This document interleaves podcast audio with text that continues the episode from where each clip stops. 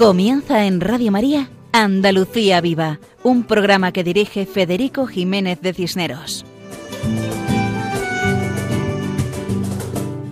Buenas noches a todos. Deseamos lo mejor para todos nuestros oyentes. Como habitualmente hacemos, sean nuestras primeras palabras de petición a Dios Padre Misericordioso, por todas las víctimas de la pandemia, por los miles de fallecidos, por los enfermos, por todos sus familiares, por el personal sanitario que los atiende con tanta entrega, por los capellanes de los hospitales, por las comunidades monásticas y conventuales que rezan pidiendo el final de la pandemia, por los militares, policías y guardias civiles, por todos los trabajadores y productores, por los empresarios, por los transportistas y comerciantes, por los maestros y profesores, por las familias que rezan unidas, para que el Señor nos bendiga especialmente y nos haga sentir la paz en nuestros corazones y la alegría de sabernos hijos de Dios, que es amor. Pedimos especialmente por todos nuestros gobernantes, para que se dejen iluminar por Dios y tomen las decisiones más adecuadas buscando siempre el bien común de todo el pueblo, construyendo la paz social desde la justicia. Conscientes de nuestras limitaciones, miramos hacia Dios, que es el único que salva, y trabajamos como si todo dependiera de nosotros, pero sabiendo que todo depende de Dios. Por eso nos ponemos en las manos del corazón de Cristo en este su mes de junio. Reciban un saludo muy cordial de todo el equipo que formamos quienes hacemos este programa titulado Andalucía Viva, en la sintonía de Radio María, donde pretendemos dar a conocer todo lo bueno y sólo lo bueno que tenemos en Andalucía, tierra de profundas raíces cristianas y tierra de profundo amor a la Virgen María. Pueden contactar con nosotros a través del correo electrónico con la dirección andaluciaviva@radiomaria.es. Correo que repetiremos al final del programa.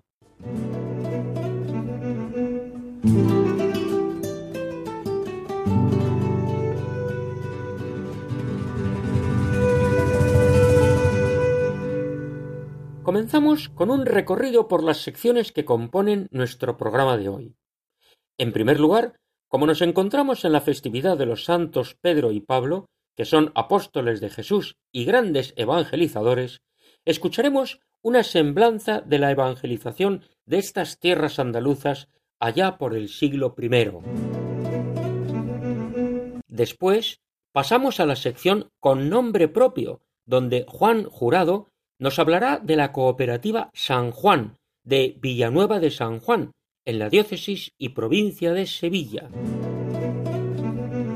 Continuamos con la sección Nombres Cristianos, donde Juan José Bartel nos acercará al municipio de Santo Tomé, en la diócesis y provincia de Jaén.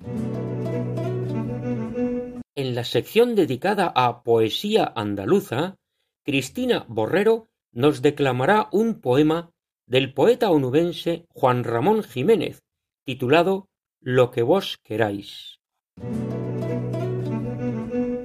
Coincidiendo con la festividad de San Pedro Apóstol, escucharemos la intervención de Alejandro Castro, que nos explicará el toque musical conocido como Lágrimas de San Pedro y que se hace en la Catedral de Sevilla.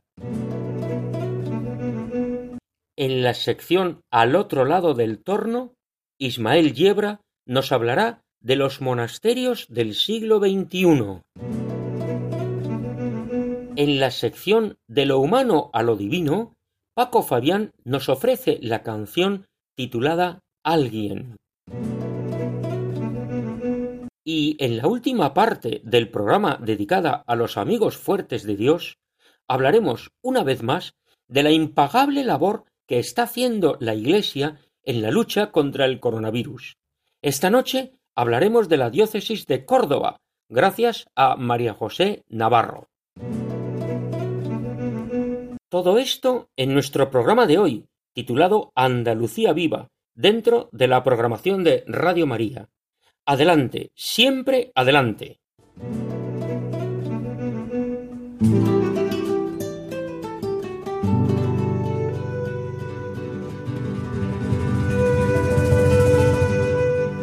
Comenzamos con una semblanza de la evangelización de las tierras andaluzas, allá por el siglo I. Todos nuestros oyentes conocen la presencia del apóstol Santiago en la península y la aparición milagrosa de la Virgen María en la ciudad de Zaragoza. De ahí arranca la devoción a la Virgen del Pilar, y de ahí viene la convicción de que España es profundamente religiosa y profundamente mariana. La fe católica ha impregnado la vida de millones de españoles a lo largo de la historia, siendo el elemento común aglutinante para pueblos tan diversos como los que han vivido en España. Y la devoción a la Virgen María es esencial en el espíritu español e hispanoamericano, como queda reflejado en los miles y miles de lugares marianos extendidos por todas las tierras donde ha habido presencia española en todos los continentes. A veces nos preguntamos de dónde viene la tradición cristiana española. Hemos mencionado la aparición de la Virgen María al apóstol Santiago en Zaragoza. Apóstol Santiago, cuyos restos se veneran en la Catedral de Santiago de Compostela, meta de peregrinación mundial y sobre todo europea, el famoso Camino de Santiago. Y también existe la tradición de los siete varones apostólicos en el sur peninsular, tradición que vincula a los apóstoles Pedro y Pablo con siete personas que, procedentes de Roma, son enviados a evangelizar Hispania. Sus nombres son Indalecio, Torcuato, Tesifonte, Segundo, Eufrasio, Cecilio y Esiquio.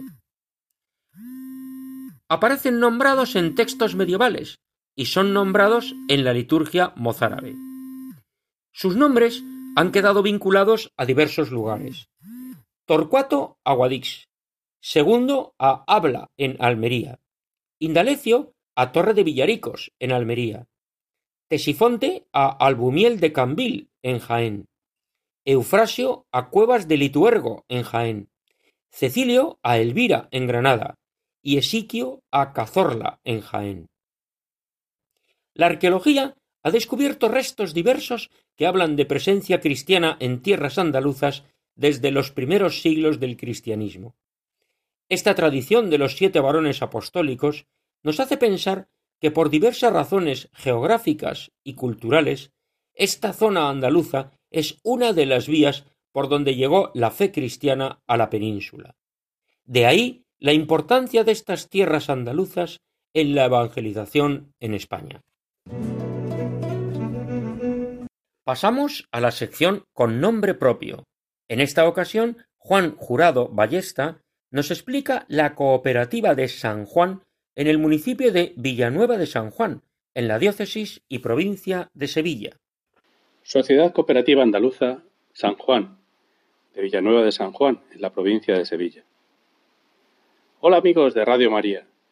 Hoy, en Andalucía Viva, en la sección con nombre propio, vamos a visitar la cooperativa de San Juan, en Villanueva de San Juan, de la provincia de Sevilla. En esta sección, con nombre propio, queremos aproximarnos, sin movernos de nuestras casas, al ayer, al hoy y al mañana de las cooperativas y empresas agroalimentarias de Andalucía que llevan en su denominación social el nombre de nuestro Señor, de alguna advocación de la Virgen María o de algún santo, como hoy San Juan.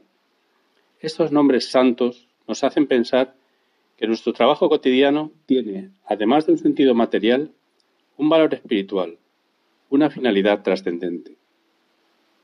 La Sociedad Cooperativa Andaluza San Juan, de Villanueva de San Juan, se fundó en el año 1965. Cumple ahora 55 años.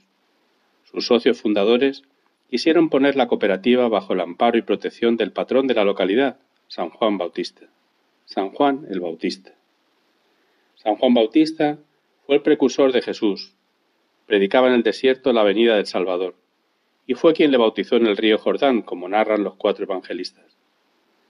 Pero es Lucas en su Evangelio quien describe cómo Isabel y Zacarías, dos ancianos sin descendencia, conciben milagrosamente un hijo, según le revela Dios a través del ángel Gabriel. Zacarías era sacerdote del templo de Jerusalén. Fue el mismo Gabriel quien le anunció que se quedaría mudo, y así fue hasta después del nacimiento del niño, en que recuperó el habla tras escribir en una tablilla. Su nombre es Juan. Juan el Bautista nació el 24 de junio, seis meses antes que Jesús, y la Iglesia celebra este día la fiesta de San Juan Bautista. Es una excepción, ya que habitualmente la Iglesia celebra la fiesta de cada santo el día de su muerte, que es verdaderamente el día del nacimiento para la vida eterna. En el caso de San Juan Bautista, hay una razón para celebrar el día de su nacimiento. Después de recibir la Virgen María el anuncio del mismo ángel Gabriel, de que iba a ser la madre de Jesús, el Hijo del Altísimo, el Hijo de Dios, leemos en el Evangelio de San Lucas esta bellísima escena. En aquellos mismos días, María se levantó y se puso en camino de prisa hacia la montaña, a una ciudad de Judá. Entró en la casa de Zacarías y saludó a Isabel. Aconteció que en cuanto Isabel oyó el saludo de María, saltó la criatura en su vientre. Se llenó Isabel del Espíritu Santo y levantando la voz exclamó, Bendita tú eres entre las mujeres y bendito el fruto de tu vientre. ¿Quién soy yo para que me visite la madre de mi Señor? Pues en cuanto tu saludo llegó a mis oídos, la criatura saltó de alegría en mi vientre. Bienaventurada la que ha creído, porque lo que ha dicho el Señor se cumplirá. María dijo, Proclama mi alma la grandeza del Señor. Se alegra mi espíritu en Dios mi Salvador, porque ha mirado la humildad de su esclava. Desde ahora me felicitarán todas las generaciones, porque el poderoso ha hecho obras grandes en mí. Su nombre es santo, y su misericordia llena a sus fieles de generación en generación. Él hace proezas con su brazo, dispersa a los soberbios de corazón, derriba del trono a los poderosos y enalteza a los humildes. A los hambrientos los colma de bienes y a los ricos los despide vacíos. Auxilia a Israel, su siervo, acordándose de la misericordia como lo había prometido a nuestros padres, en favor de Abraham y su descendencia por siempre. María se quedó con ella unos tres meses y volvió a su casa. En esta maravillosa escena, además de María y de Isabel, están presentes, cada uno en el seno de su madre, Jesús y Juan. Juan, que salta de alegría al sentir la presencia de Jesús, es santificado en ese momento. De Juan el Bautista dijo Jesús, En verdad os digo que no ha nacido de mujer uno más grande que Juan el Bautista. Y finalmente murió como había vivido, como un hombre justo y santo. Fue encarcelado y decapitado por Herodes Antipas, a quien Juan reprobaba su matrimonio con una mujer divorciada. Este es el patrón de Villanueva de San Juan, una población de unos mil cien habitantes en la sierra sur de la provincia de Sevilla, muy cerca de los límites con las provincias de Cádiz y de Málaga, rodeada de localidades muy emblemáticas como Suna, la Puebla de Cazalla, Morón, El Saucejo, Algámitas y Pruna. Desde su origen, la cooperativa de San Juan de Villanueva de San Juan fue una almazara preocupada por la calidad de su excelente aceite de oliva virgen extra. En el año 2004 incorporó una sección de verdeo para la producción de aceituna de mesa y hoy día presta una gran variedad de servicios, suministros, gasóleo, gestoría, telefonía, laboratorio y sección de créditos y seguros. Sus 500 socios, como sus fundadores, sienten que en su trabajo diario, en cada campaña, no les va a faltar nunca la protección de su patrono San Juan, San Juan el Bautista. Adiós amigos, os esperamos en nuestro próximo programa de Andalucía Viva. Tras esta explicación de la cooperativa olivarera de San Juan en el municipio sevillano de Villanueva de San Juan, hemos conocido el cariño que tienen en ese municipio a San Juan Bautista y que desde hace más de medio siglo mantienen su nombre como titular de la cooperativa, actualmente con 500 socios nada más y nada menos. Muchas gracias, Juan Jurado, y hasta la próxima ocasión.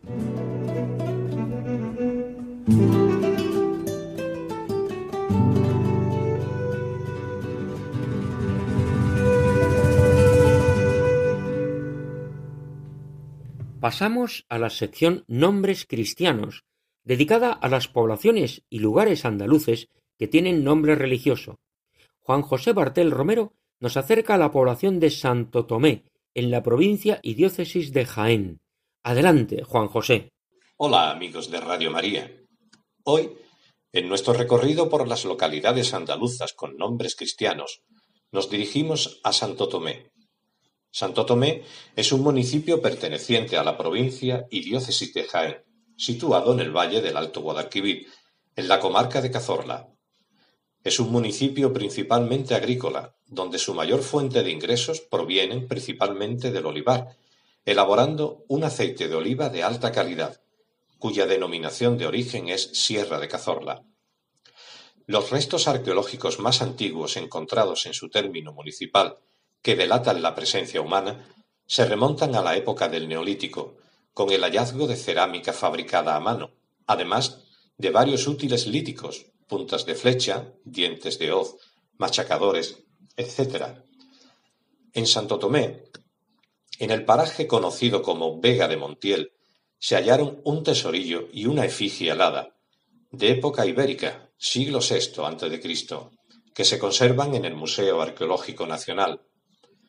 Durante la época romana, la zona tuvo una intensa ocupación por medio de villas rústicas como la de las Graveras, en época musulmana fue una de las alquerías que se dieron en la zona y contaban con una torre para su protección. La torre, mencionada en las crónicas cristianas inmediatas a la conquista, fue posteriormente transformada en campanario de la iglesia parroquial, siendo la construcción más antigua que alberga Santa Tomé, del siglo XIV, cumpliendo funciones defensivas al funcionar como atalaya. La iglesia parroquial está bajo la advocación de Santo Tomás y fue restaurada en 1966 con la dirección del arquitecto Pablo del Castillo.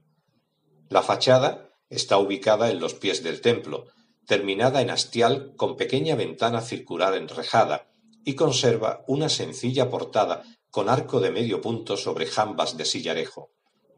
Aunque la planta de cajón está condicionada por el espacio rectangular que ocupaba la primitiva iglesia, todo su interior está profundamente reformado. Su única nave tiene solería de piedra artificial, está separada de la puerta de acceso por una reja de hierro y sus muros están apuntados por seis contrafuertes e iluminados por ventanas rectangulares ubicadas en las partes altas de los muros. El techo es de escayola, formando puntas de diamante y a la altura del altar mayor presenta una hendidura romboidal donde se representa la iconografía del Espíritu Santo. Llaman la atención los murales de la cabecera. Su autor, Marcelo Góngora, mezcló la representación de lo sagrado con lo mundano, lo eterno con lo temporal, en temáticas tan diferentes como el episodio evangélico de la incredulidad de Santo Tomás, retratos de autoridades, vecinos y cura párroco del momento, además de la Catedral de Jaén, la propia iglesia del pueblo o el escudo papal. Todo bien jerarquizado y en el centro la luz cenital. Cerca de Santo Tomé, en la pequeña agrupación de Santo Tomé, cuentan con una sencilla iglesia de colonización construida en 1954, bajo la dirección de Juan Piqueras, esta presenta planta rectangular articulada a partir de cuatro arcos rebajados que se apoyan en otros tantos contrafuertes con blandas, blancas paredes tanto en el interior como en el exterior. Pasada la Navidad, se celebra en la localidad la festividad de San Antón, patrón de los animales domésticos, que hasta no hace muchas décadas descargaban al hombre de las más pesadas faenas del campo. De ahí que a este santo abad conocido también como San Antonio de Egipto por haber nacido allí en el siglo III de nuestra era, se le tenga por estas tierras gran devoción y a él se le encomiende la custodia y guardia de todos los animales útiles de la casa. Tradición antigua en Santo Tomé que ha sido encender hogueras con el ramón sobrante de la recogida de la aceituna, el día de su festividad, en torno a las cuales los más jóvenes cantaban y bailaban asando en las ascuas de la luminaria todo tipo de productos de la reciente matanza, costumbre de otros tiempos fue también la del llamado Marranillo de San Antón, el cual era criado por todo el pueblo para luego rifarlo o subastarlo y recaudar fondos para su cofradía. Las mismas lumbres habrán de encenderse también para la Candelaria, el 2 de febrero, fiesta religiosa donde se conmemora la presentación de Jesús en el templo y la purificación de María, tal y como era preceptivo para todas las mujeres que habían tenido un hijo en fechas recientes. En mayo, el día 15, se celebra en Santo Tomé, en un paraje cercano al núcleo urbano, junto a las orillas del Guadalquivir, una romería en honor de San Isidro, que data de mediados de los años cuarenta del siglo XX. Esta celebración tiene la particularidad de que en los años en que la sequía había sido pertinaz y de pocas lluvias, se condenaba al santo protector de los agricultores a ser bañado en el río, si bien es cierto que algunos años era indultado de tan peculiar práctica. En esa fiesta todos los vecinos del pueblo comparten una monumental paella, recuerdo de la comida de hermandad de otros tiempos con la que eran obsequiados los labriegos menos afortunados. Celebra sus fiestas estivales en honor de sus patronos Santo Tomás y Nuestra Señora de los Remedios, en la última semana de septiembre, tradicionalmente del 25 al 27, en las que fue costumbre muy antigua correr los llamados toros embolados, reses a las que para hacerles menos peligrosas se les ponían unas bolas de madera en las puntas de los cuernos, según costumbre serrana ya perdida. En estas fiestas muy celebradas se le muestra una gran devoción a la Virgen de los Remedios, de la que cuenta la tradición que fue encontrada bajo una campana enterrada en el campo. Y hasta aquí nuestro pequeño homenaje a la localidad de Santo Tomé. Hasta el próximo programa, amigos de Radio María. Agradecemos a Juan José Bartel su explicación de la localidad de Santo Tomé, en la diócesis y provincia de Jaén, la importancia de la torre de su iglesia, en su origen fortaleza y ahora campanario, y la cantidad de fiestas religiosas que tiene durante todo el año, como expresión de su religiosidad, cómo la fe impregna la vida cotidiana de esta población con nombre de santo. Muchas gracias por tu colaboración, Juan José, y hasta otro programa.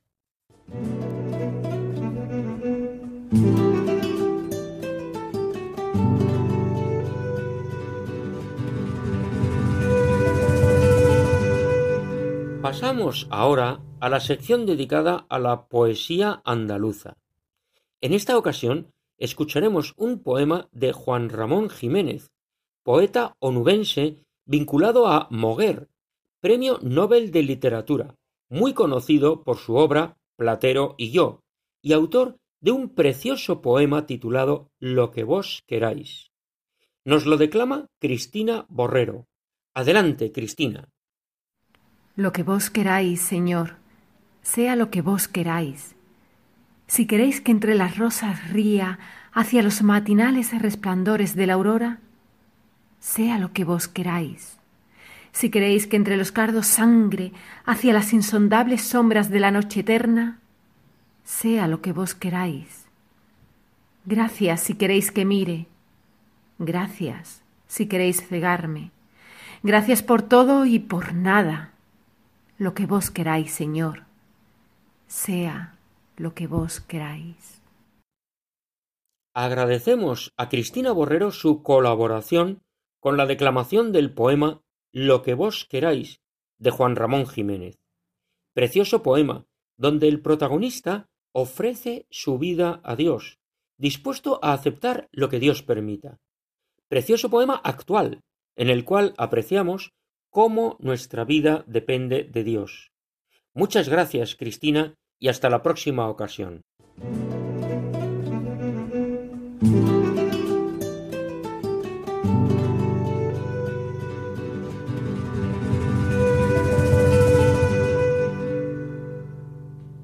Las lágrimas de San Pedro se escucha solo una vez al año en la ciudad de Sevilla. Consta de tres toques realizados a diferentes horas del día 29 de junio, festividad de San Pedro Apóstol. El primer toque se hace a las doce de la noche, justo cuando empieza el día. El segundo a las nueve y media de la mañana y por último el tercero a las doce del mediodía. Cada toque se interpreta tres veces, con una misma melodía en cada una de las cuatro caras de la giralda. Contamos con Alejandro Castro Romero, quien nos explica el origen de este acontecimiento, y seguidamente escucharemos uno de los toques de esta melodía. Buenas noches, Alejandro, y adelante. Buenas noches, ante todo dar las gracias en nombre de la formación por estar presente en vuestro programa. Bien, hablar de la tradición de las lágrimas de San Pedro en Sevilla es hablar de una tradición centenaria para la ciudad. Ya en 1403 se tiene referencia de que cada 29 de junio se realizaban estos toques desde el campanario de la Giralda. Es un hecho que ha perdurado a lo largo de los siglos, pero no de manera continuada. Y es por ello que en 1987 eh, la propia Banda del Sol, de la mano de su director por entonces, Eusebio Álvarez Osorio, pues intenta recuperar esta tradición, ¿no? Destacan una serie de personalidades como puede ser Federico Pérez Estudillo, que quien siendo capellán de, la Catedral de Sevilla, bueno, pues eh, apoya la causa eh, y es quien se encarga de pedir los permisos para que la propia Banda del Sol pues interprete eh, estos toques desde la Giralda. Otro nombre propio que, destaca a día de hoy es Rogelio Gómez, ¿no? que es la persona que, que sigue acompañando a la Banda del Sol cada 29 de junio para celebrar este acto. Para la Banda del Sol intervenir a las lágrimas de San Pedro en Sevilla es todo un honor, un orgullo y es un privilegio, puesto que, bueno, eh, colaborar en, esta tradición de Sevilla pues, pues es súper importante ¿no? para, los componentes de, nuestra banda. Y, bueno, como todo lo que hace nuestra formación cara a, la ciudad de Sevilla, pues, pues lo hacemos con, con, mucho cariño y con mucha profesionalidad, ¿no? Ya lo dice nuestro lema, ¿no? Por Sevilla siempre. Y bueno, sin más, pues, pues nada, simplemente que estamos muy orgullosos de que la tradición musical más antigua constatada eh, de Sevilla, como son las lágrimas de San Pedro, pues la siga manteniendo viva nuestra, nuestra formación, ¿no? Así que nada, que a todos los oyentes que estéis por esa fecha eh, en Sevilla, pues los invitamos a que, a que escuchen los toques de las lágrimas de San Pedro. Buenas noches.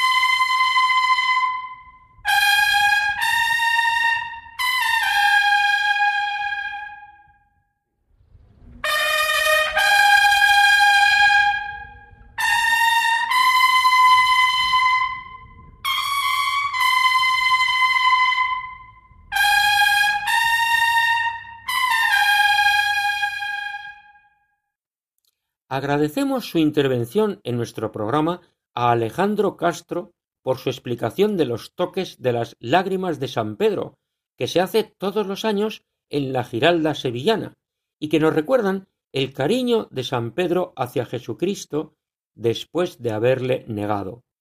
Un ejemplo para nosotros cuando negamos a Jesús. Y Él siempre, siempre, siempre nos espera con su amor misericordioso, porque Dios tiene corazón, corazón vivo, palpitante de amor, el corazón de Cristo.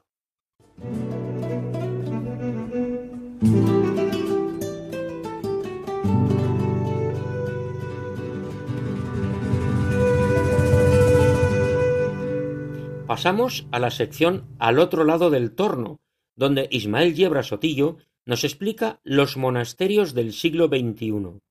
Sabemos que la institución monástica es antigua y ha permanecido viva durante muchos siglos. Hemos empezado el siglo XXI y es fácil pensar que la vida monástica continuará. Adelante, Ismael. Aunque nuestra Andalucía tiene la suerte de contar con un elevado número de comunidades contemplativas, es fácil comprobar que existe un gran desconocimiento de ellas. Hasta cierto punto hay una desconexión entre la gran masa de creyentes y las que han sido llamadas a la contemplación. Y no sólo por parte de los que no son más que católicos de número sin participar en la vida parroquial, sino de muchos de los implicados en una vida activa e incluso alguno que otro de vida consagrada. Del desconocimiento nace la incomprensión. No es rara la pregunta acerca de la utilidad de las comunidades de clausura. ¿Para qué sirven? ¿No son más necesarias en la vida activa? Este mundo, el actual, en el que tantas necesidades hay, ¿por qué tienen su razón de ser? ¿Dónde encuentran su lugar las comunidades contemplativas? ¿No es un ejemplo de insolidaridad encerrarse en un convento y alejarse del mundo?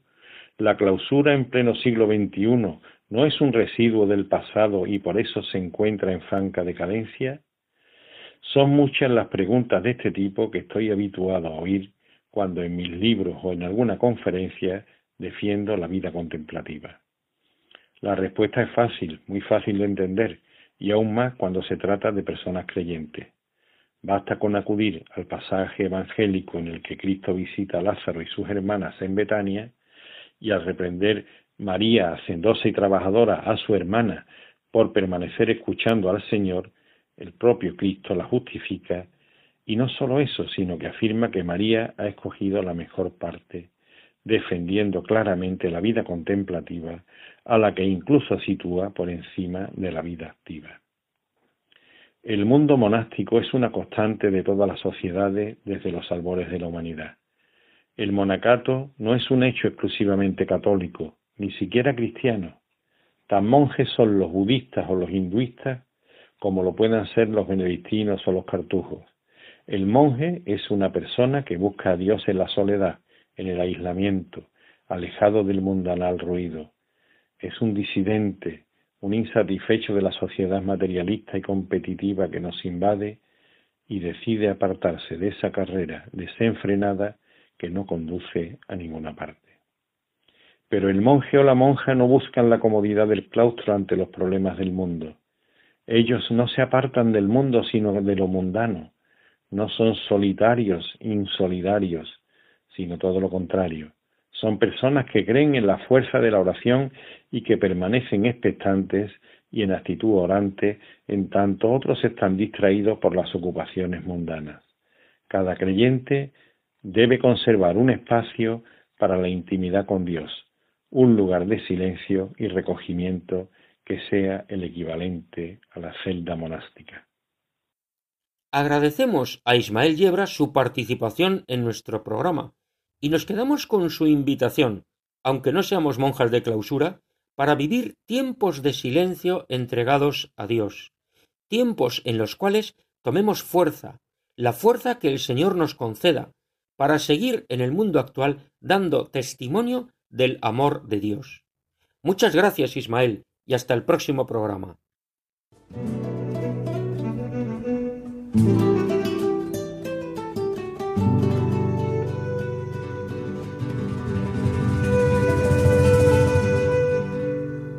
Seguidamente pasamos a la sección titulada De lo humano a lo divino, dedicada a la canción con mensaje. Nuestro amigo Paco Fabián dice que os comentemos a los que escucháis este programa y que os apetezca cantar alguno de estos temas acompañados con vuestra guitarra, que no tiene ningún inconveniente en pasaros por correo electrónico el MP3 de la canción acompañado de la partitura con la letra y los acordes correspondientes.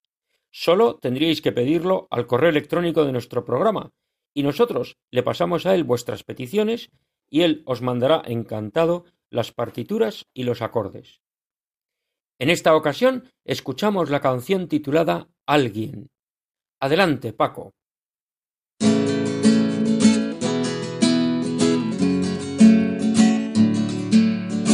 Amigas y amigos de Radio María, muy buenas noches. Acabado el ciclo de los misterios del Santo Rosario por Sevillana, os voy a dedicar una canción del grupo Siempre Así, que cuando la escuché me impactó, porque es como una llamada de amor por parte del amor, del amor con mayúscula. Va para todos ustedes. A ver qué tal sale.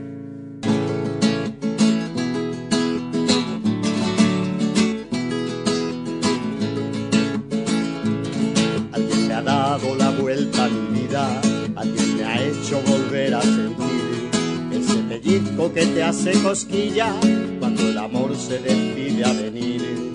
Alguien que llega para quedarse y que te enseña un camino sin fin. Alguien que hace que mire adelante con alegría y ganas de vivir. Alguien que ha hecho que me ilusione y que me quiere tal como soy. Alguien que me hace sentir emociones, que me abre puertas por donde voy. Alguien que sueña lo que yo sueño y que despierta lo mejor de mí. Alguien que sabe llevarme al cielo, alguien con quien yo no sé resistir. Alguien que mira como yo miro, alguien que siempre sé que está ahí. Alguien que cuida lo que yo cuido, alguien me ama, alguien me llama para hacerme feliz yo le he dicho que sí.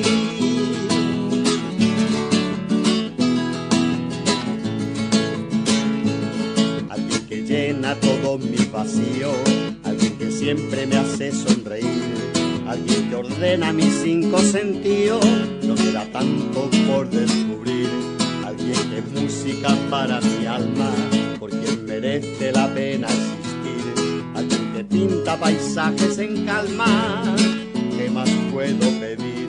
Alguien que ha hecho que me ilusione y que me quiere tal como soy, alguien que me hace sentir emociones, que me abre puertas por donde voy, alguien que sueña lo que yo sueño y que despierta lo mejor de mí, alguien que sabe llevarme al cielo, alguien con quien yo no sé resistir, alguien que mira como yo miro, alguien que siempre sé que está ahí, alguien que cuida lo que yo cuido, alguien me ama, alguien me llama para hacerme feliz y yo le he dicho que sí.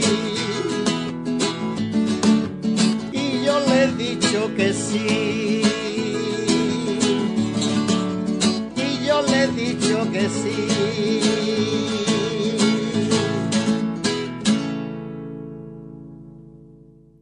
Muchas gracias, Paco Fabián, por tu canto y por tu ofrecimiento. Ciertamente, esta canción titulada Alguien puede ayudarnos a nivel humano y a nivel espiritual. Qué hermosas ideas hemos escuchado cuando oíamos que alguien despierta lo mejor de mí, que sé que siempre está ahí, que me ama, que me llama para hacerme feliz.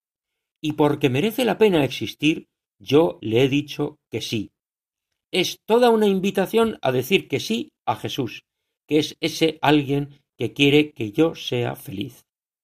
Hasta la próxima ocasión, si Dios quiere.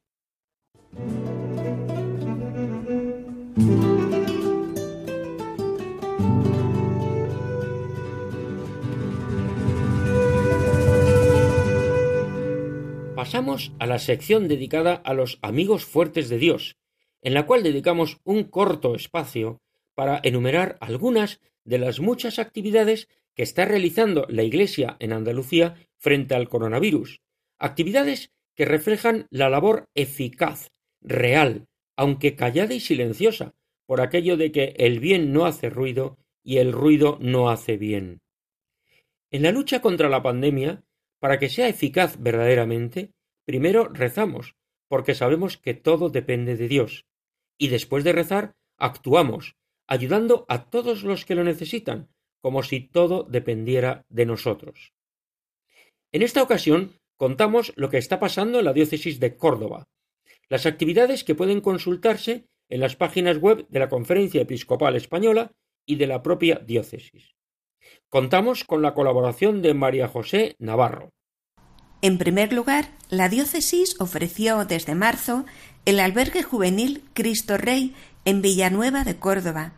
El área sanitaria norte ha habilitado en este edificio un total de 40 camas con soporte ventilatorio para personas afectadas por COVID-19 para ampliar los recursos asistenciales ofrecidos por el Hospital Comarcal Valle de los Pedroches. La diócesis ha ofrecido otros emplazamientos a las autoridades civiles y sanitarias. En segundo lugar, el Cabildo Catedral de Córdoba donó 100.000 euros para compra de material, canalizado a través de la delegación del Gobierno de la Junta de Andalucía en Córdoba. Todo ello con el objetivo final de ayudar a luchar contra esta enfermedad y a quienes más la están sufriendo.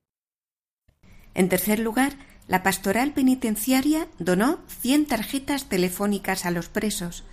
Con las visitas restringidas, las tarjetas ayudaron a mantener el contacto con sus familiares por vía telefónica. En cuarto lugar, Caritas ha repartido menús para 200 personas y vales para productos de aseo y limpieza. Los menús han sido elaborados por los profesionales del restaurante Tabga y repartidos por personal de Cáritas a cordobeses que no pueden cubrir sus necesidades básicas.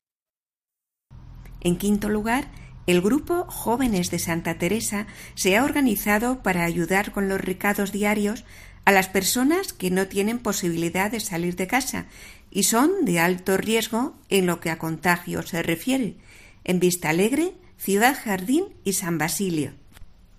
De las parroquias a los conventos. En sexto lugar, diez comunidades de clausura confeccionan miles de mascarillas, desde las clarisas de Santa Cruz, las carmelitas de la antigua observancia, las jerónimas, las capuchinas, las cistercienses de la Encarnación o las carmelitas descalzas de Santa Ana de Córdoba, hasta las concepcionistas de Hinojosa del Duque, las clarisas de Montilla, las carmelitas descalzas de Aguilar de la Frontera y las agustinas recoletas de Cabra. Todas están contribuyendo a la tarea de protegernos en esta pandemia. Y de los conventos a las hermandades. En séptimo lugar, la parroquia de San Andrés Apóstol y la Hermandad de la Virgen del Sol donaron mil euros para material sanitario. Además, diariamente proveen a una treintena de personas de material sanitario tras semanas haciendo mascarillas y batas que después son esterilizadas y enviadas al Hospital Reina Sofía de Córdoba. También hermandades y cofradías de Santa Ella fabrican mascarillas y pantallas protectoras. La agrupación de hermandades y cofradías de Santa Ella se ha puesto en marcha para realizar miles de mascarillas, además de participar en la compra de impresoras 3D para la elaboración de pantallas de protección. La Hermandad y Cofradía del Santo Sepulcro con los mayores y personas con movilidad reducida. Han creado grupos de voluntarios para asistir a personas mayores o de movilidad reducida que puedan necesitarlo. Igualmente, la Hermandad Sacramental del Santísimo Cristo del Amor y Nuestra Señora María Santísima de la Amargura de Peñarroya, Pueblo Nuevo, está realizando mascarillas para residencias, personas con problemas sanitarios que necesitan habitualmente su uso y particulares que las precisen la Hermandad de la Paz y Esperanza lanza una campaña solidaria para ayudar a los más necesitados, coincidiendo con la coronación de la Virgen de la Paz. Como la caridad es uno de los pilares de la coronación de la Virgen, esta campaña ha conseguido material sanitario e higiénico para repartir en residencias de ancianos principalmente y a las fuerzas y cuerpos de seguridad del Estado, por ser sectores vulnerables de esta crisis sanitaria. Han querido llamar la campaña Paz y Humildad contra el coronavirus como muestra del compromiso de la Hermandad con la sociedad y especialmente con los sectores más vulnerables y pide la colaboración tanto de sus hermanos como de los cordobeses en general. En el campo de la pastoral obrera, las hermandades del trabajo abren su casa de convivencias en Cerro Muriano a personas sin hogar, que no tengan dónde dormir, para que puedan protegerse así ante la pandemia del COVID-19. Desde los primeros días ha sido ocupada, ya que los servicios sociales de Córdoba no tenían recursos para acoger a estas personas. La casa, con capacidad para acoger a setenta personas, está abierta a las necesidades que puedan surgir en toda la diócesis de Córdoba, mientras permanezca la crisis sanitaria del coronavirus, manteniendo así el carisma de esta organización, integrada en el Secretariado de Pastoral Obrera de la diócesis cordobesa, que vela por el desarrollo personal, profesional y espiritual de las personas.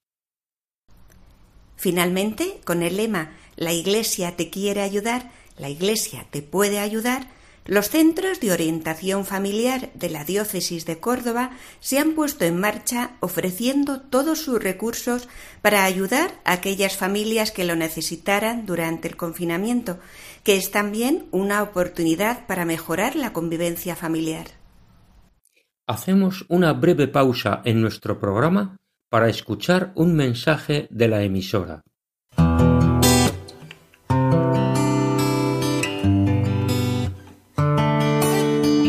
En estos momentos de paralización de muchas actividades, Radio María no ha interrumpido su misión, sino que sigue orando y acompañando con la luz del Evangelio a millones de personas en el mundo entero, para lo cual estamos haciendo un gran esfuerzo por mantener e incluso potenciar nuestra programación, a pesar de nuestros reducidos recursos.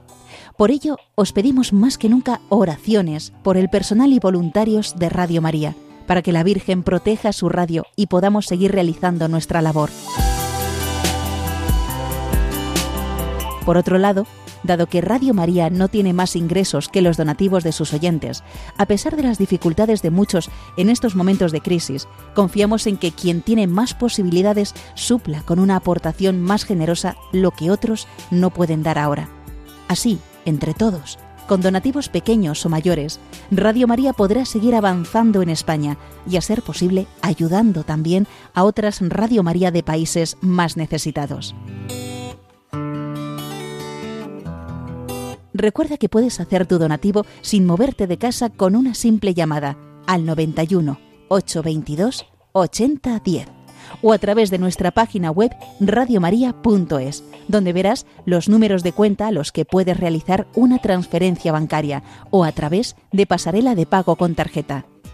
Además, tenemos ya disponible el método de pago Bizum, que es una manera segura y rápida de realizar una transferencia bancaria a través de la APP de tu banco instalada en el móvil. Para ello, tienes que darte de alta en Bizum seleccionar la opción de pago con la posibilidad de realizar un envío a una ONG, localizándonos en el buscador como Radio María o introduciendo nuestro código Bizum 38048. Y si quieres que tu donativo desgrabe, no olvides indicar tus datos personales como tu NIF y código postal, que en el caso de Bizum debes introducir en la casilla concepto. Radio María una voz de esperanza en el mundo. Y después de escuchar el mensaje de la emisora y volviendo a la labor de la Iglesia en Córdoba para hacer frente a la crisis del coronavirus, como ejemplo concreto, hoy tenemos la preciosa historia del comedor social San Juan de Ávila en Montilla, diócesis y provincia de Córdoba, que dirigen las religiosas franciscanas del rebaño de María. Esta congregación es de origen andaluz, ya que su fundadora es la Madre María de la Encarnación Carrasco Tenorio, nacida en el municipio onubense de Puebla de Guzmán, y que funda la congregación en Cádiz para alimentar, instruir, educar y evangelizar a las niñas pobres. Con el tiempo, su campo se ha ampliado a otras situaciones que demandan su presencia para hacer frente a los problemas actuales, desde los ancianos a los inmigrantes, pasando por la ayuda a las madres, los hogares, los enfermos y la enseñanza. Hemos hablado con la hermana Manuela Andrade Ramos, responsable del comedor social San Juan de Ávila en Montilla, y nos ha explicado el funcionamiento de este comedor, que lo dirigen las hermanas franciscanas del rebaño de María, pero que cuenta con un buen grupo de voluntarios cuyo trabajo es esencial. Y el día a día es una historia preciosa, que se mantiene gracias a los generosos y constantes donativos en especie y en dinero de instituciones, de empresas, de comercios, de trabajadores, de panaderos y agricultores y de todos los montillanos. Montilla tiene la suerte de custodiar los restos de San Juan de Ávila, que la historia conoce como el apóstol de Andalucía por sus predicaciones y entrega.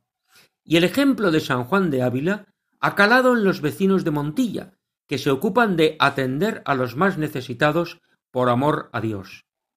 Ciertamente, la historia de este comedor social es preciosa y puede resumirse en dos ideas, que son las siguientes. Una, que los voluntarios son un regalo de Dios, porque dedican su alegría y su tiempo a ayudar a los necesitados, y lo hacen por amor a Dios. Dos, que el comedor social vive de la providencia y de la ayuda de los montillanos, panaderías que regalan el pan, cooperativas que regalan el aceite, etc. La hermana cuenta que las cofradías, los colegios y muchas personas ayudan. La providencia es grande con nosotros. Esa confianza en la divina providencia pone de manifiesto que el Señor se sirve de lo sencillo para hacer milagros y mueve los corazones de las personas buenas para ayudar a cubrir las necesidades de los pobres. Los sacerdotes de la Basílica de San Juan de Ávila en Montilla solicitaron la ayuda de la congregación de las Hermanas Franciscanas del Rebaño de María para que se hicieran cargo del comedor.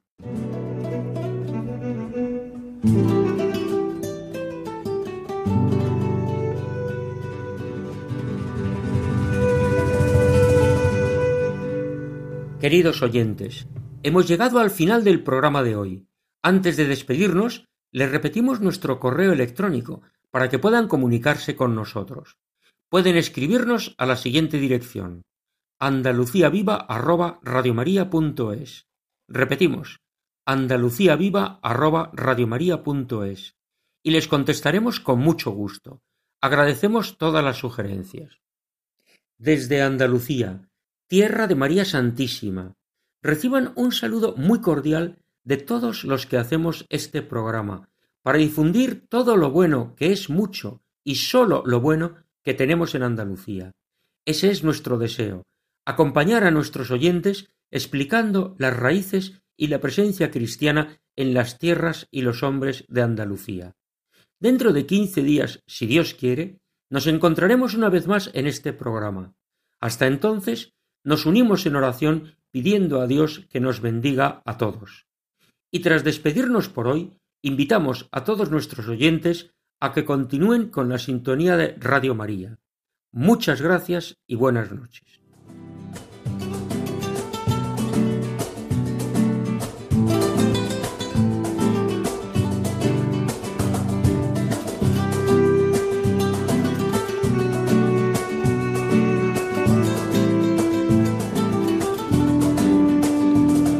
Han escuchado en Radio María Andalucía Viva, un programa dirigido por Federico Jiménez de Cisneros.